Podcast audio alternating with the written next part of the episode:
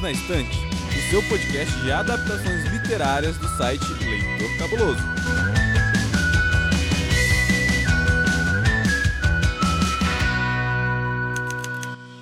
Olá, ouvinte! Seja bem-vindo ao nosso Perdidos na Estante, o seu podcast de literatura e adaptações literárias favorito. Hoje nós vamos continuar a nossa conversa e, para isso, eu vou chamar aqui o meu amigo Paulo Vinícius. Olá a todos, sejam bem-vindos a mais um episódio do Perdidos, né? E como a Mandinha me chamou aqui para falar de série, vamos falar de série hoje, né? Essa série da Netflix que tá todo mundo gostando, tá todo mundo adorando, que tem um garotinho gentil e formoso no seu elenco. E também para nos ajudar, estamos aqui com a nossa querida convidada Marina Kondratovic. Seja bem-vinda mais uma vez a essa bagunça que é nossos episódios. Você está vendo de perto, você que é apoiadora. E aí, podemos contar com você para mais uma aventura? Olá, Paulo e Amanda e todo mundo que tá ouvindo. Eu tô aqui mais uma vez participando com muita honra para falar dessa série doce, doce, doce. Mais doce que a HQ, né? Bem mais.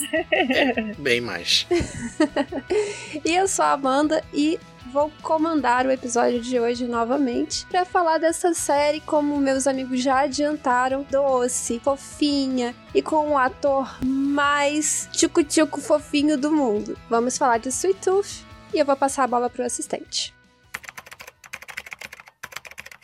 Sweet Tooth é uma série lançada em 4 de junho de 2021 pela Netflix e produzida por Robert Downey Jr. e Susan Downey, em parceria com a Warner Bros., DC Entertainment e Nightshade. A produção adapta os quadrinhos de Jeff Lemire e conta com uma temporada de 8 episódios até o momento. A segunda temporada de Sweet Tooth já foi confirmada pela Netflix e também será produzida por Robert Downey Jr. e Susan Downey. Agora, Paulo, é a hora da vingança. Por tudo que você já me fez, Paulo, eu vou passar para você o melhor desafio até agora. Conta pra mim a história de Sweet Tooth imitando um híbrido de papagaio. Olha, olha, olha o veneno. Se vira nos 30, Paulo. A vingança nunca é plena, mata a alma e envenena. Vamos lá, né? Vamos imitar um papagaio. Esperamos muito por esse momento. Meu papagaio vai ficar horrorizado com essa imitação de papagaio, né? Então vamos lá. Vai acordar o Pitágoras. Pitágoras. Vai, vai acordar. Curupaco! Estava eu voando pela floresta, tentando encontrar o meu, a minha frutinha para poder comer. Curupaco! E eu vi um menino com. com. com... Ai meu Deus, vou começar de novo. Tentando pensar na sinopse. Eu tô passando mal aqui. Eu tô passando mal aqui. Ai, meu Deus, é possível. Ai, que maravilha. Ai, meu Deus do céu. Pra sempre. Pensando na sinopse, como é que eu vou fazer sinopse disso? Vamos lá. Loro Estava eu voando pela floresta tentando encontrar a minha comida quando eu vi um garotinho cervo com seu pai tentando fugir dos caçadores. Curupaco! E ele estava tentando chegar na sua casa quando de repente ele encontra um homem muito grande. O seu pai jazia morto no chão e ele não sabia mais o que fazer de sua vida. Loro! Então ele decide seguir esse homem grande por um mundo que foi totalmente destruído por uma doença pandêmica infecciosa. E ele agora, Curupaco, vai tentar chegar e encontrar sua mãe no Colorado. Muito bom, muito bom. Meu Deus, até a minha gatinha tá me olhando me julgando aqui porque eu tô chorando. Ai, meu Deus, produção, essa foi a melhor até agora. Ai, meu Deus. Ai, Depois meu dessa Deus. linda Eu introdução mereço esse pessoal. feita pelo Paulo Papagaio. Vamos pro nosso bloco sem spoilers. Vamos tentar nos recompor pra continuar esse episódio. Ai, me contem, o que, que vocês acharam do elenco do Sweet Tooth? Desde o Christian Convery, que é o, o Gus, até os demais personagens. Vocês acharam que foram boas escolhas? Vocês imaginavam algo bem diferente? Não gostaram? Ah, adorei. E o marketing que esse menino fez depois me fez amar mais ele ainda. Eu amei ele, achei que ele trouxe tanto a inocência quanto a curiosidade de uma criança, né? Que é o que ele é, mas até ter algumas atitudes mais. ser um pouco mais bruto, né? A menina que faz a Wendy, que eu não lembro o nome agora, até anotei aqui, perdido em algum papel. Ela é incrível. Eu acho que é a única que eu gostei mais que o Gus, de verdade. A porquinha. É, a porquinha. Ela, Porquinha, nossa, é. um carisma, é um afeto. Você olha ela, você fala, eu quero. Eu quero. Sim. Eu quero essa menina na minha vida.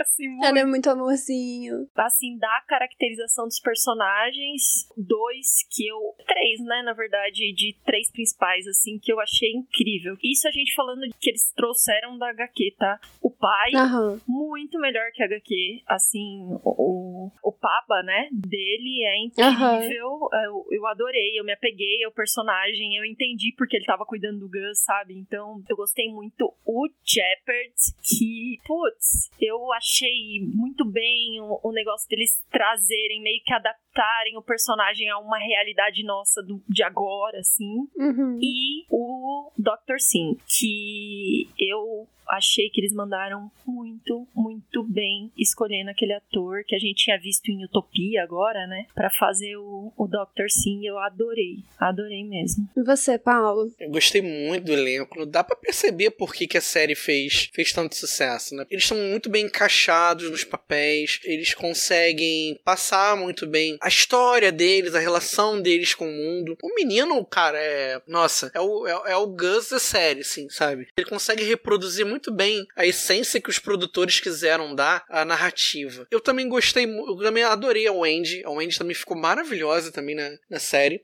Inocente, ingênua, curiosa, virada no giraia.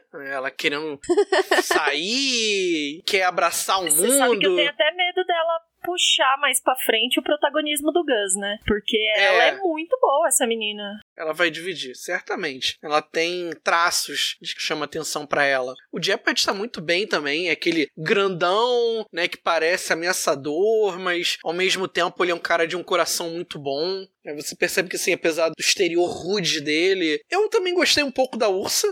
Apesar de ser um personagem. Eu acho que ele é criado pra série, né? Ela não tem na HQ. Na verdade, mais pra frente. Putz, eu. É, é sem spoiler, né? Tá.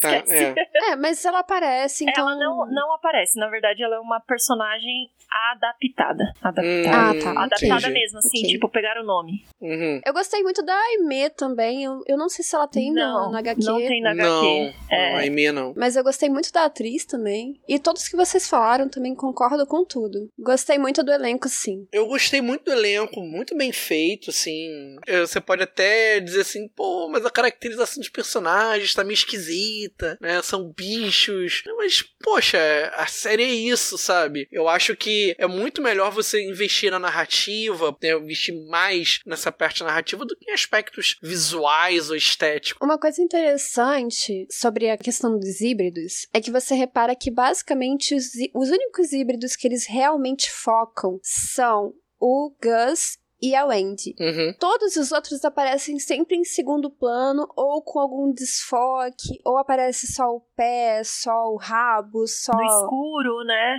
É. Uhum. Porque provavelmente, Ah, e né? tem furãozinho, gente. Bob. Bob, é bonitinho, pô. Mas assim, provavelmente isso é um trabalho que demanda um, um orçamento Sim. bem mais caprichado. E eles tiveram essa sacada inteligente, na minha opinião, de desfocar na hora de apresentar os outros híbridos. E eu acho também que é pra não tirar a gente da história do Gus e da Wendy, sabe? Pra Uhum. não, tipo, ah, eu vou colocar um monte de híbrido, a gente vai ficar mais curioso pra saber. Então eles deixaram essa, ó, gente, tem um monte de híbrido. Aos poucos a gente vai mostrando pra vocês, sabe? Agora foca Uhum. no Gus e na Wendy. Sim, também tem isso, com certeza. E como que vocês percebem a ambientação da série em geral? Nós já falamos sobre HQ e nós já falamos lá no outro episódio que é bem diferente, né? O que, que vocês acharam? Eu gosto muito deles trazerem a série leve, né? Um pouco Uhum. mais leve que a HQ. O tom de narrador, né? O, a coisa que lembra um pouco outras séries do Netflix, tipo Desventuras em Série, talvez. Que também é um pouco sombria. É, a narração, a narração lembra um pouco, né? É, que também é uma série um pouco sombria, mas que a gente tá falando de criança, né?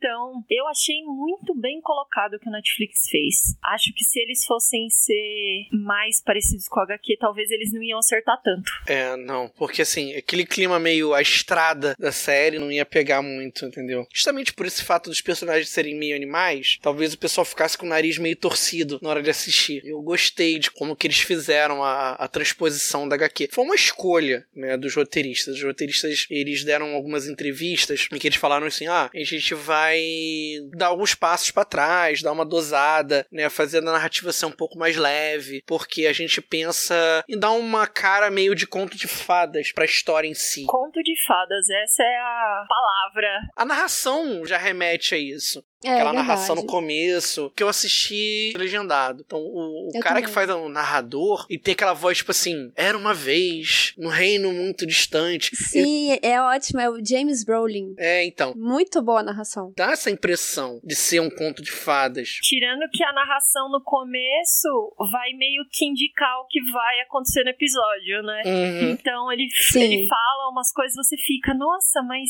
de onde você tira isso?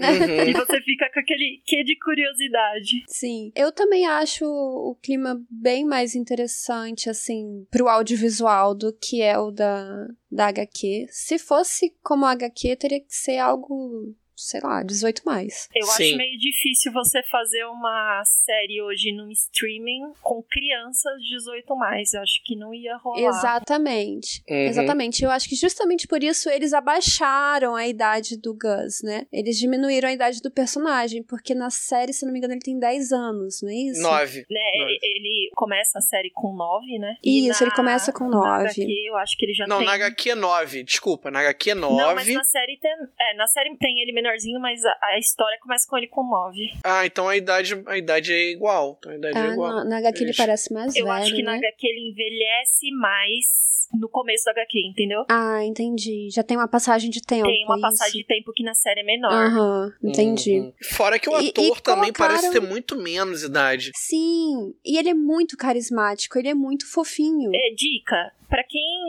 ainda não viu, né? O Netflix tá divulgando um monte de vídeo com ele, um monte. Tem um dele comendo brigadeiro que assim, Ai, maravilhoso! apaixonante, gente. Não tem como lidar com aquele menino. Com uma camisa de futebol.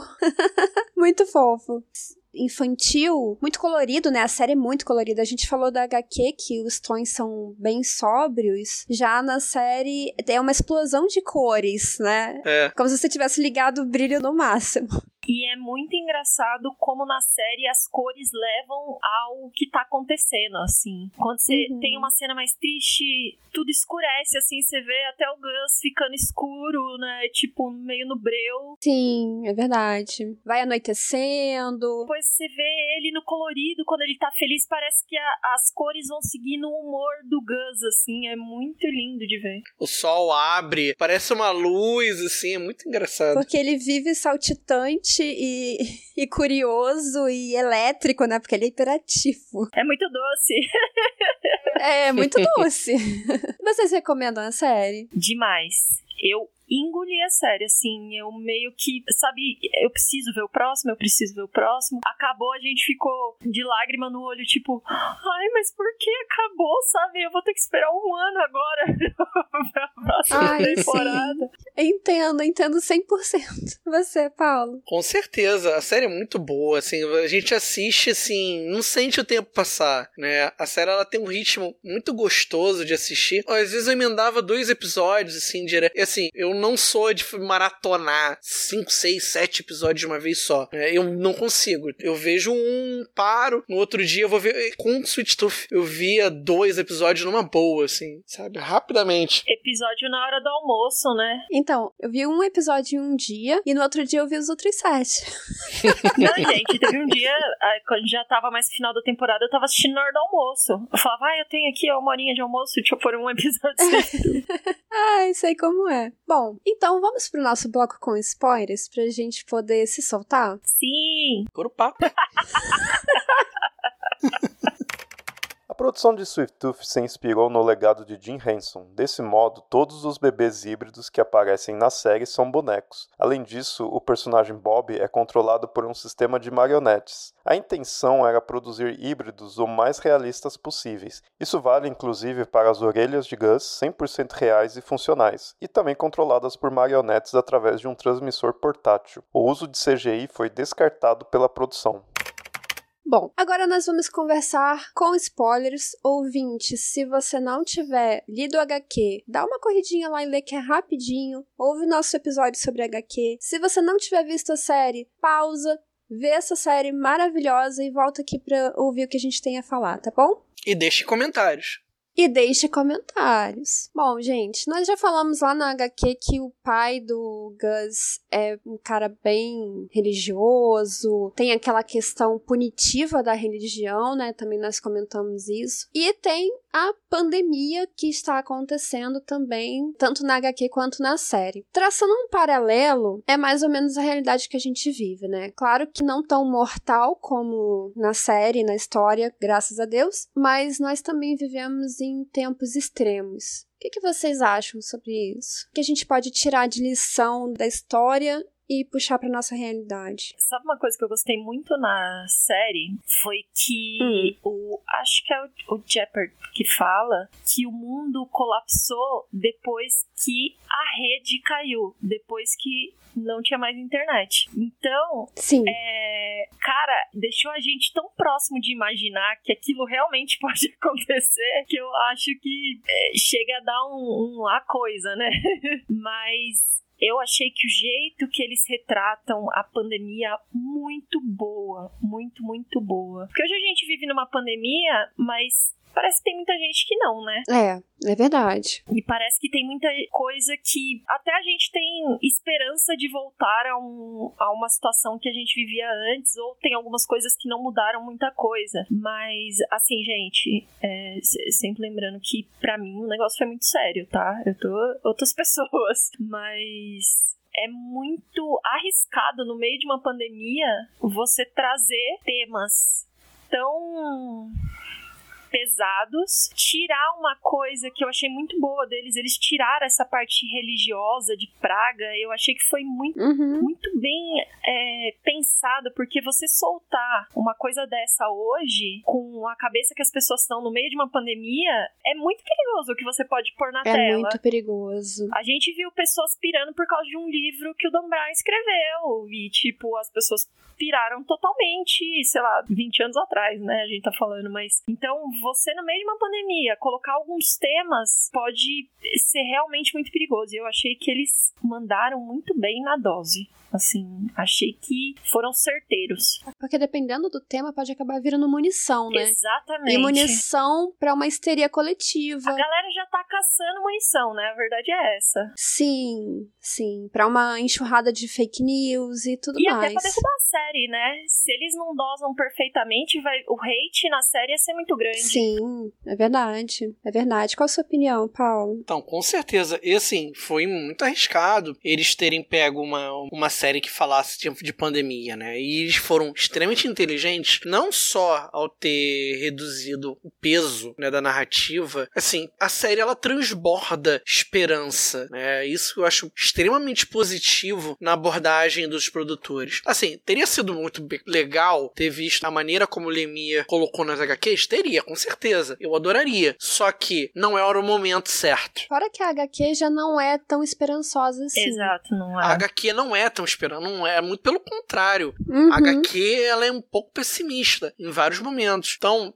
ter optado por uma abordagem mais conto de fadas, né, mais fantástico, puxar mais pro fantástico do que por alguma coisa mais crua, né, mais realista, foi uma opção muito bem acertada. Nesse sentido, a maneira como eles demonstraram a, a gravidade da pandemia, como o mundo caiu rápido, como se fosse um castelo de cartas, e a gente vendo ah, as cenas nos recordatórios do Jeopardy, a gente ficava agoniado com aquilo, as pessoas no hospital, e eles não tinham uma explicação. Cara, o paralelo paralela é total, sabe? Aos primeiros meses é. da pandemia. A gente não tinha uma explicação para aquilo. Por tanta pessoa tá pegando a doença, tá morrendo, né? Você não conseguia não sabia entender. nem o que era, né? Sim. Você não sabia o que, que era. Naquele começo da pandemia, março e abril, que para mim eu acho que foram os piores, março, abril e um pedacinho de maio foram os mais complicados deles. Cara, é, é assustador aquilo. É, é, era assustador. Você vendo aquilo na série sendo reproduzido, o desespero da pessoa buscando informação, não conseguia. E o Jeopardy chegando com a esposa, levando lá para ter um neném. E assim, ah, não tem espaço para você aqui não. Não tem leito para você. Né? E uhum. aquilo é angustiante, cara cara. E tem uma cena que retrata muito a pandemia pra gente, que é a hora que o médico fala pra esposa dele, é o Dr. Sim, né? Fala pra Re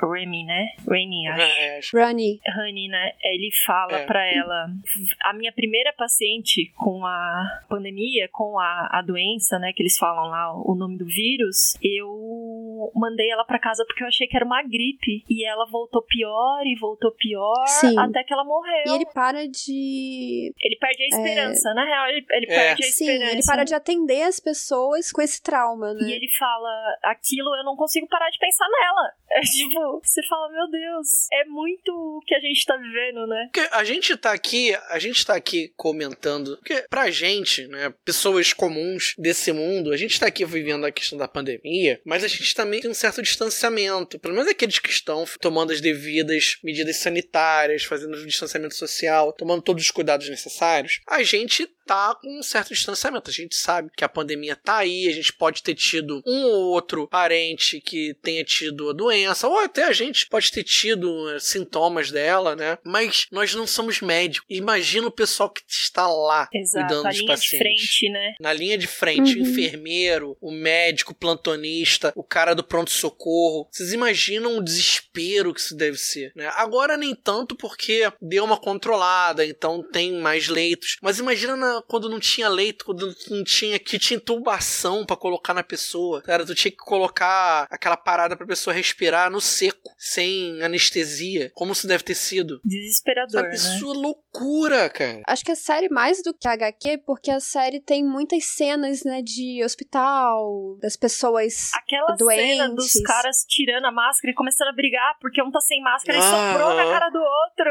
É tipo... Essa cena é ótima. Mas eu acho que a série nos traz uma reflexão de, ok, a Covid foi uma coisa controlada, dentro do possível, né? Mas claro que não chegou ao, ao ponto da série. Mas poderia facilmente ter chegado. Poderia. Como nós somos frágeis, a ponto de uma doença dizimar a humanidade, causar aquela criação de milícias, de. enfim, de. Total abandono social, né? Abandono de você precisar voltar a caçar para comer, sabe? Algo que pra gente é inimaginável.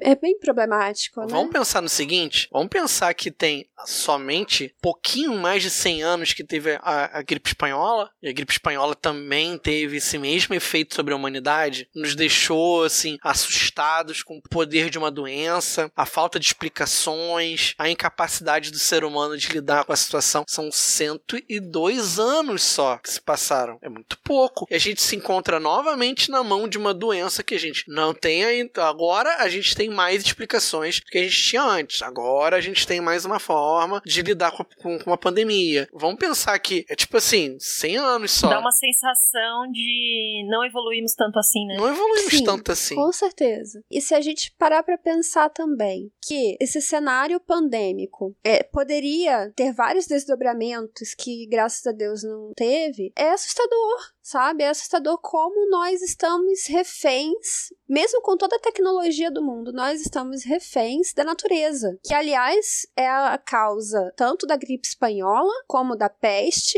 como da covid, como da praga lá em Sweet Tooth, que é a humanidade interferindo na natureza, sem saber o que está fazendo. Isso novamente a gente precisa colocar que é o que? É o ser humano que acabou com boa parte do espaço natural que a gente tinha nos últimos séculos por conta de uma revolução industrial e que estão abrindo asas para doenças que ficavam encerradas em cantões do mundo, né, em lugares uhum. mais em lugares mais afastados. Hoje você vê doenças como o Ebola, por exemplo, que saíram de regiões mais afastadas do planeta. E a gente hoje diminui, diminui, diminui, diminui a quantidade de, de, de espaços. É verdade. E interfere cada vez mais. E assim, a, a Amanda falou uma coisa interessante que é não é que a gente vê que a gente é refém, né, da natureza. A gente é, e ponto. A gente não sabe lidar com isso, né? Porque a gente tem esse egocêntrico de achar que o ser humano é o umbigo do, do universo. E não é. Assim, a gente tá totalmente de mãos atadas com a natureza, gente. A gente não é exterminado porque não é hora, sei lá, alguma coisa assim. Complicado a gente pensar que há poucos dias atrás a gente teve um relatório assinado por centenas de cientistas espalhados pelo mundo, comprovando o óbvio, né? Ó, o ser humano é o responsável pelo aquecimento global. É o ser humano, não é nenhum outro, não tem outra explicação. O ser humano é Sim. responsável por isso. E o que acontecer nas próximas décadas, a culpa é nossa. E aí a gente volta naquela história, Paulo, de que os híbridos são melhores que a gente. Sim. Sabe? Sim. A conexão que eles têm com a natureza jamais permitiria que chegasse naquele ponto. Eles têm equilíbrio, né? Coisa que a gente não tem. Uhum. A gente acha que tá tudo à disposição da gente e tá tudo certo. Não, não é assim. É verdade. E nesse bolo todo que a série faz, enquanto a, a, na HQ nós temos várias porradas emocionais, vamos dizer assim, né? Eu acho que a série concentra muito essa questão moral no casal Singh, né? O médico e a Rani, a esposa. O que, que vocês acham deles? Nesse sentido, assim, nesse contexto. Bom, eu já falei que eu achei ele um dos meus personagens favoritos né? e eu achei que eles mandaram muito bem. Quem leu o primeiro arco de quadrinhos que a gente comentou é, no outro episódio, a gente sabe que essa questão moral não é com os sim, né, com o casal, uhum. é com o próprio Jepper, né? Então, é, cara, é muito, muito bem é, definido a palavra o que você faria com outra pessoa pela pessoa que você ama. É assim a frase escrita, porque uma hora a doutora Bell, né, que é a primeira cientista, fala para ele: "Você tem o que eu não tenho para achar a cura". Daí ele pergunta: "O que que é?". Ela fala: "Você tem um motivo real para achar a cura". Eu não. Você quer salvar tua esposa. Eu não tenho ninguém que eu quero salvar.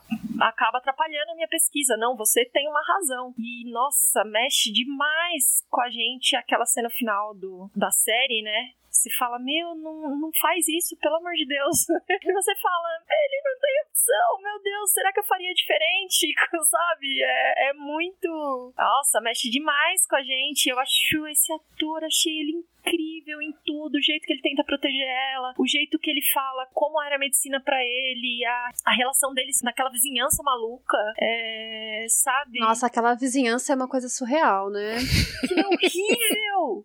É muito ruim. Gente, aquela cena deles queimando as casas e aplaudindo, cantando. E o cara, e o cara comendo torta na frente da casa queimando. Nossa, gente, é, tipo, é muito ruim. Gente, o que que eu tô assistindo? É muito ruim, é é tipo a empatia acabou, né?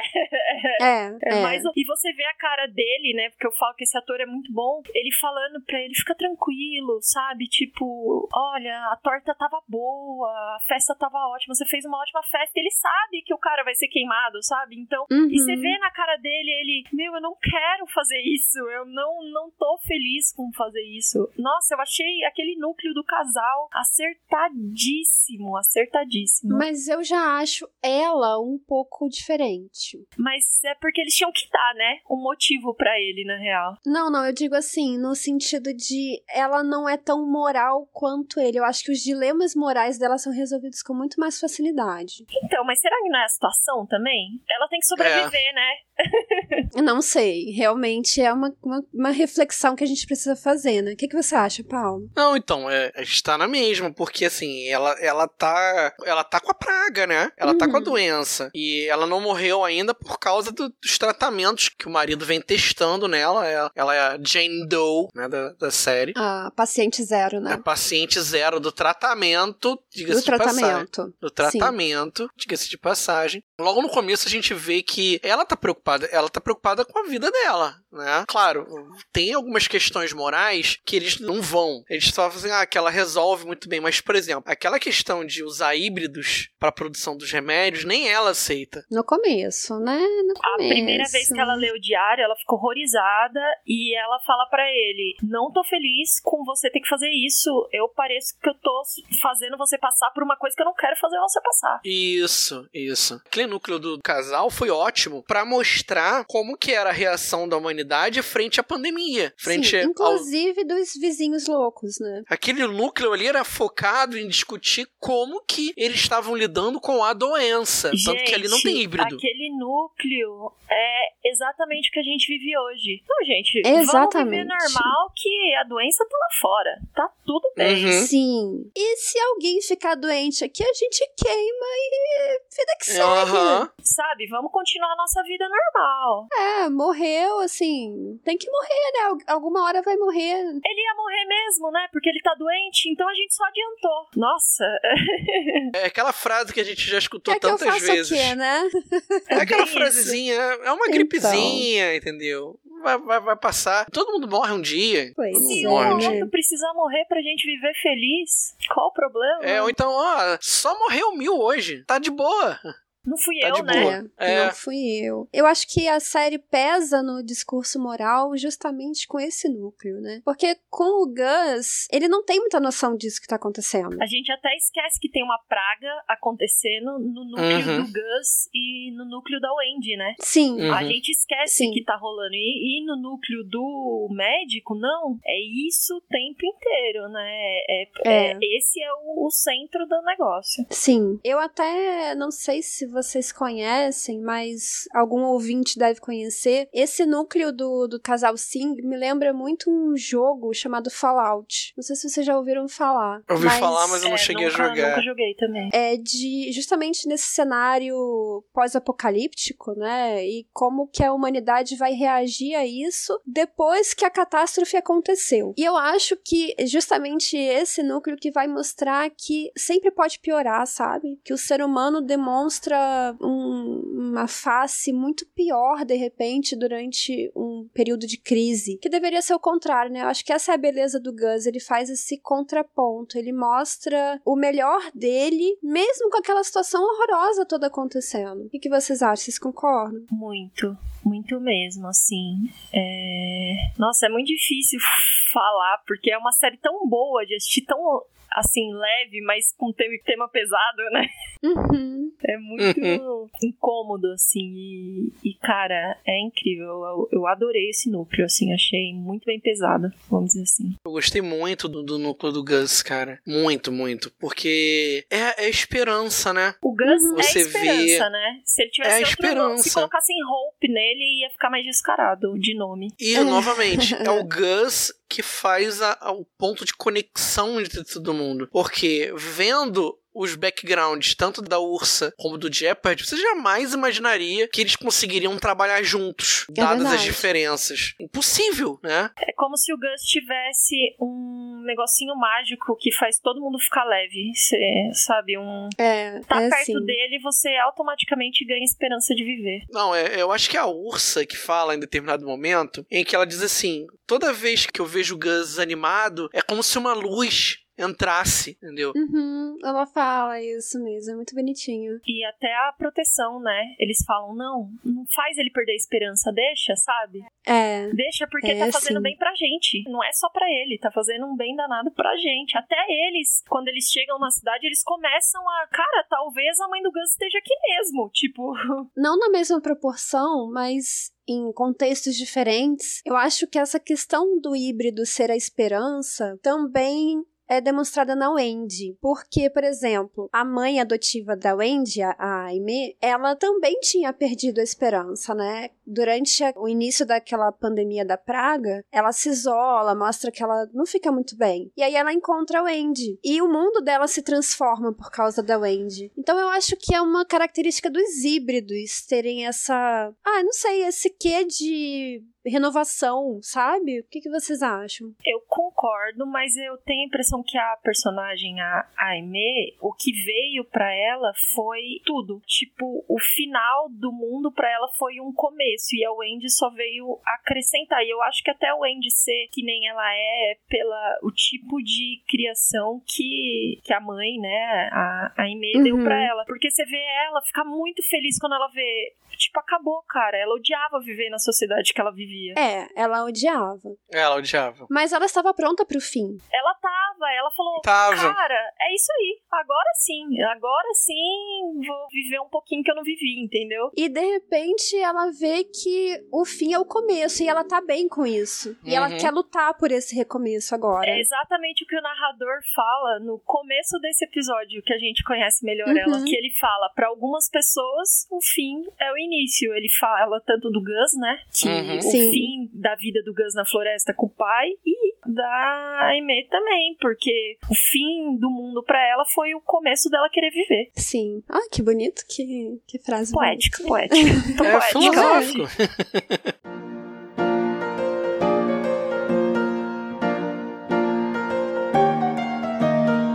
sabe o que cairia bem hoje? O capitalismo, o patriarcado, o Bolsonaro. Sim, mas também ia cair muito bem o comentário nesse episódio, né? Verdade, eu tô morrendo de saudades de gravar comentários. Pois é, eu também. Bem que o pessoal que tá ouvindo aí podia ir lá no site do Leitor Cabuloso e deixar um comentário. Ou se achar mais fácil, pode também marcar a gente nas redes sociais. Arroba é arroba Leitor Cabuloso. Sim, inclusive a gente vai ler o seu comentário em live lá na twitch.tv barra casal de podcast. A gente vai ler e comentar de quarta-feira, sempre a última quarta do mês, às 19 horas? Mais conhecido como Sete da Noite. Isso. Então tá bom, então tá combinado. Temos um date. É isso.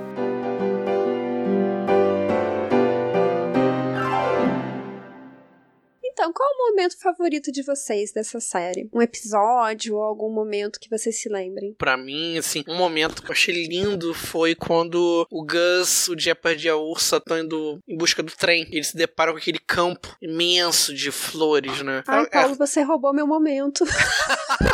Vou ter que pensar em outro.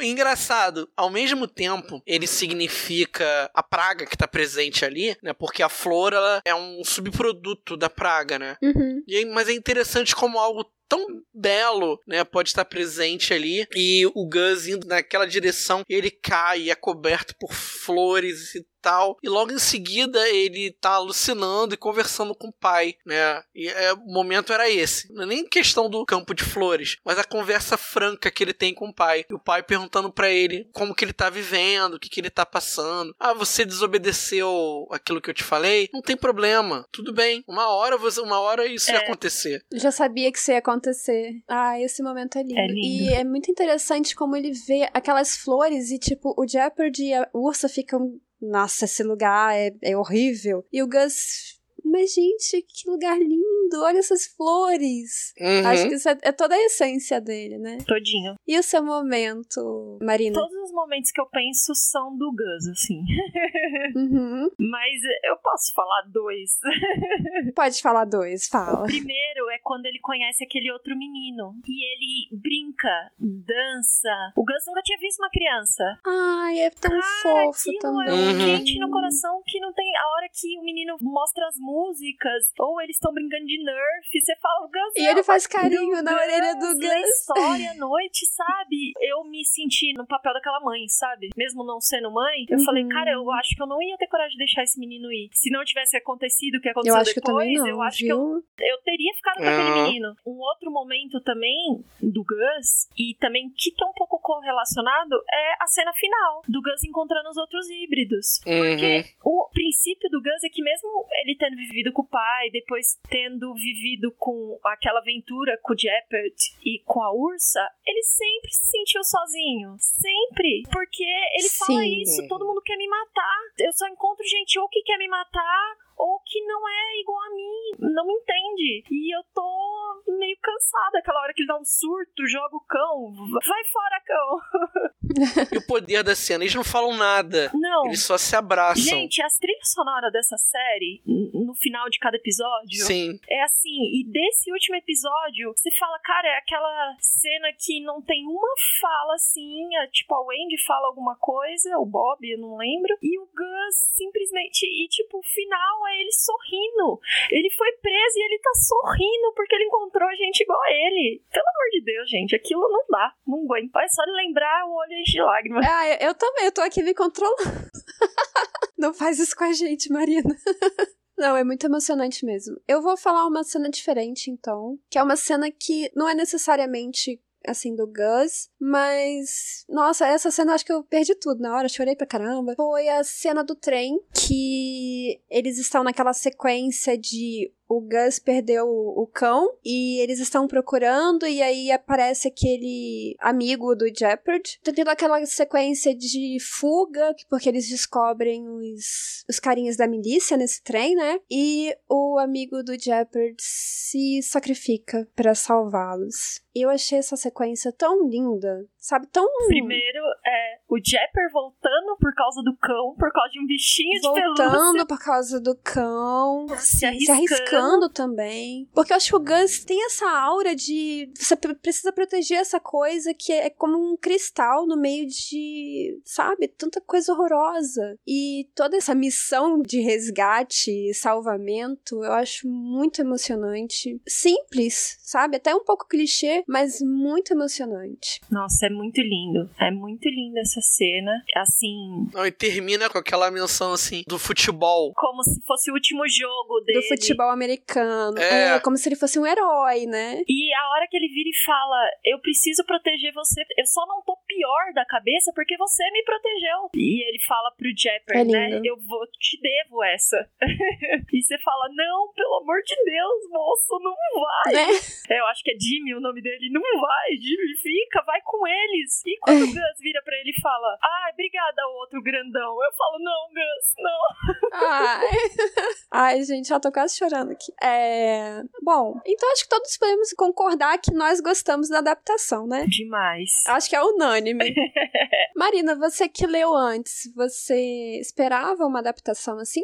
Então, eu, eu meio, meio que fui misturando, né? É, é o que eu falei no outro episódio. Se você lê o quadrinho, não vá achando que a adaptação vai ser o quadrinho. Vá com outra cabeça, Uhum. mente aberta. Quem já leu todo o arco vai ver que a, a, a primeira temporada puxa algumas coisas de lá pra frente dos quadrinhos e traz de volta. Mas, assim, é muito bem feita. Mas, assim, muito bem feita. É o que a gente falou no outro episódio. É diferente mas é igual e é tão boa quanto. Eu não sei se é o carisma dos atores que eles acertaram muito, o jeito que a história foi contada de maneira lúdica, né? Até chega a Uhum. ser e puxando. Acho que até o, o Paulo falou no outro episódio dessa coisa do escritor dos quadrinhos, eu esqueci o nome dele, desculpa. É, o Lemire. O Lemi- Ele Lemire. puxar esses temas polêmicos, que é uma característica, e jogar. Eu acho que até isso a série fez muito bem. Muito bem na dosagem, sim. assim. Cara, essa série é aquela que a gente vira e fala: se der um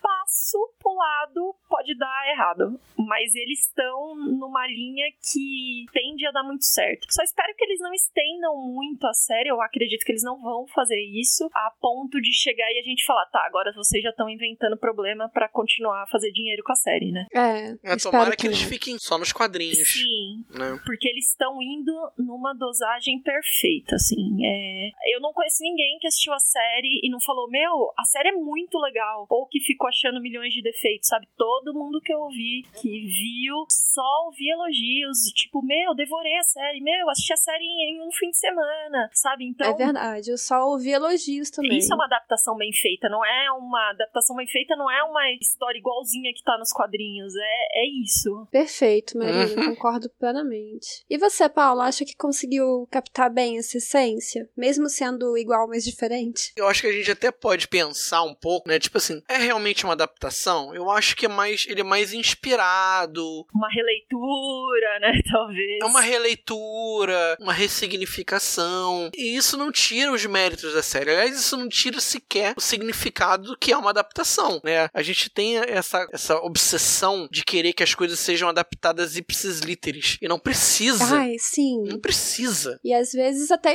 estraga quando é assim, né? É outra mídia, não tem como você fazer copy cola, cara. Não É impossível, é impossível. Você fazer uma adaptação tão perfeita. Eu acho que eu só vi uma adaptação que foi ipsis literis perfeita em relação àquilo que ela foi adaptada, que foi o Poderoso Chefão. Eu acho que tirando o Poderoso Chefão, eu não vi mais nenhuma que você não tivesse que tirar alguma coisa daqui, dali, ou adaptar, ou transformar. Não tem como. E a segunda coisa é, é impressionante. Diferença de pouquíssimo tempo, tudo aquilo que o Círculo de Júpiter não foi, Sweet Tooth foi. Como? Como? E só teve metade do orçamento. Acho que nem metade, eu tô sendo bonzinho até. Cara, Teve menos da metade do orçamento que o Círculo de Júpiter. Ou seja, pro pessoal que é fã de Game of Thrones e pensa em, cara, a, rede de televisão tem que dar um super mega orçamento pra poder fazer essa. Não precisa. Você pode dar um orçamento minúsculo pra série. Se o showrunner, se a direção, se a equipe, ela conseguir implementar a sua filosofia dentro da série, não importa o orçamento que você tiver, a série vai ser entregue boa. Não é o dinheiro que vai fazer a diferença. É Verdade. verdade.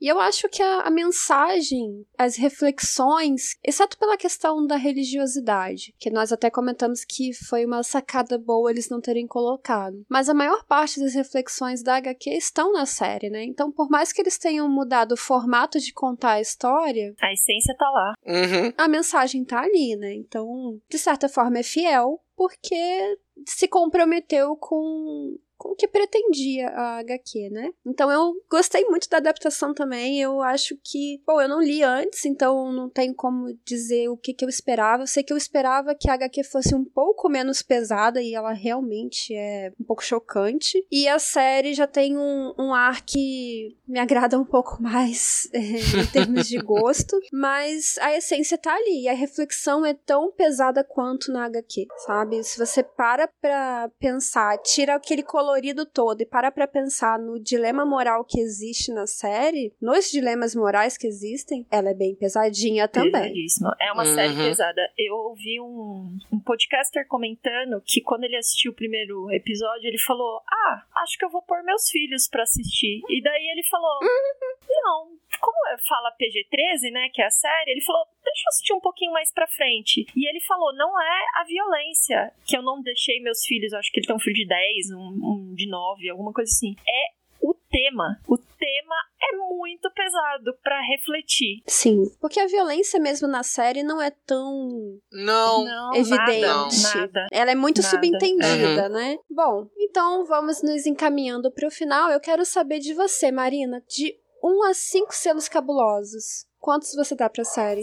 Cinco, porque eu não posso dar mais. Porque assim, gente. Ai, pode sim, a gente não ah, conta pra ninguém. 10, 100 mil. meu, série pra mim tá fácil, top do ano. Assim, muito fácil. Você precisa até lembrar o que eu assisti esse ano, mas eu não consigo pensar em outra série que eu tenha aproveitado tanto, sabe? Então, foi muito bom. Foi uma experiência muito boa.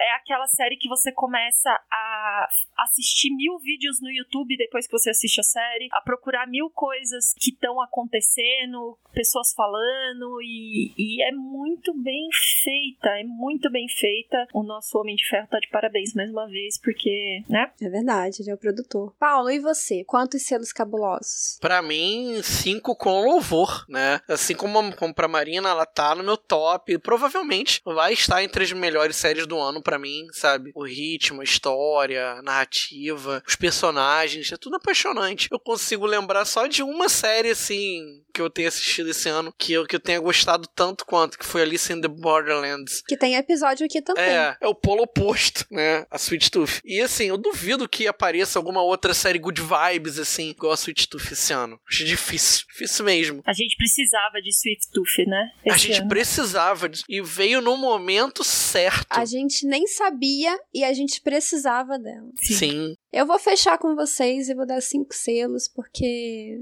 Porque sim, né? Porque não tem como. Não tem como. Série maravilhosa. É hora de dar tchau, né? Ah, não. Oh, não. Que triste, é Sweet Tooth. Um episódio perdido pra cada episódio de Sweet Tooth, pelo amor de Deus.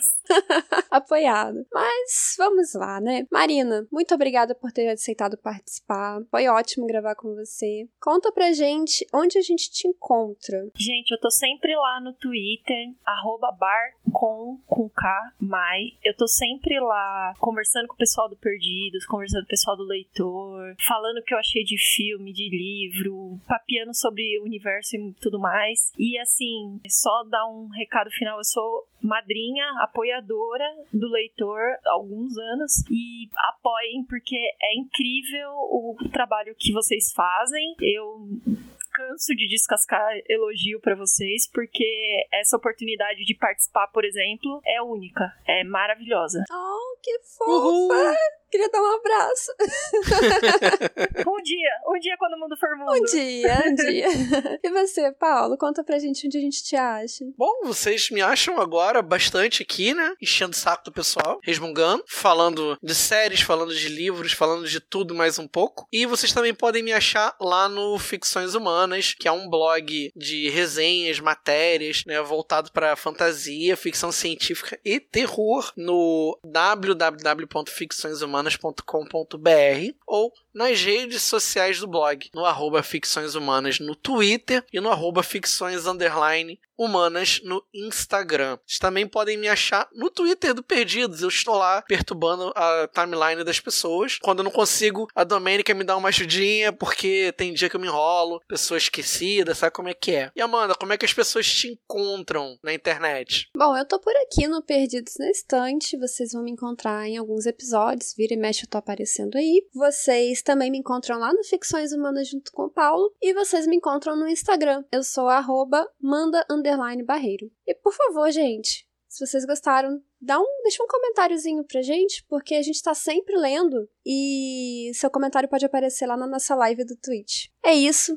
Muito obrigada aos ouvintes, muito obrigada Marina, muito obrigada Paulo. Beijinhos pra vocês. Contribua para novos episódios do Perdidos na Estante em catarse.me barra leitor underline cabuloso ou no PicPay. Se você é das redes sociais, nos encontre em twitter.com barra perdidosestante e instagram.com barra perdidosnaestantepod. Você acaba de ouvir o podcast Perdidos na Estante. A apresentação foi de Amanda Barreiro, com a participação de Paulo Vinícius e Marina Kondratovic. Assistente, Leonardo Tremesquim. Edição, Ace Barros. Esse episódio foi produzido graças aos nossos apoiadores. Um muito obrigado a todos vocês. Agradecimentos especiais a Abner de Souza, Alessandra Rocha, a Silva, Caio Amaro, Carolina Mendes, Carol Vidal, Cláudia Rodrigues, Clécius Duran, Deise Cristina, Edgar Egawa, Igor Bajo, Janaína Vieira, Leandro Gomes, Lucas Domingos, Lu Bento, Luiz Silva, Marina Kondratovic, Marina Jardim, Melissa de Sá, Nielson Rocha, Priscila Rúbia, Ricardo Brunoro, Rodrigo Leite, Nilda, Sidney Andrade, Tiago Rudiger, Airechu, Fernanda Cortez e Aline Bergamo. Muito obrigada, pessoal!